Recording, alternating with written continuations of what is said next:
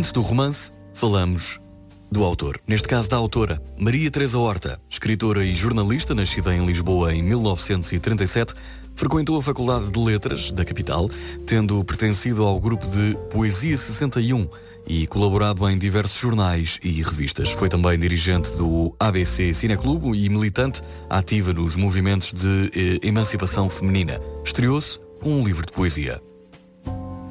Hoje falamos de um romance, As Luzes de Leonor. Um romance sobre a Marquesa de Alorna, Leonor de Almeida Portugal, neta dos Marqueses de Távora, uma figura feminina ímpar na história literária e política de Portugal.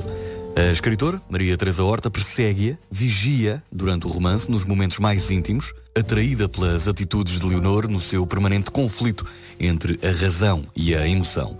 Acompanha-a no voo de uma paixão que seduz os espíritos mais cultos da época, chamado Século das Luzes, e abre as portas ao romantismo em Portugal. Um romance apaixonante, extraordinário, sobre a extraordinária também e aventurosa vida de Marquesa de Alorna. É considerado um dos maiores romances biográficos da literatura portuguesa. As Luzes de Leonor, uma biografia apaixonada, escrito num tom intenso e com uma paixão que se nota.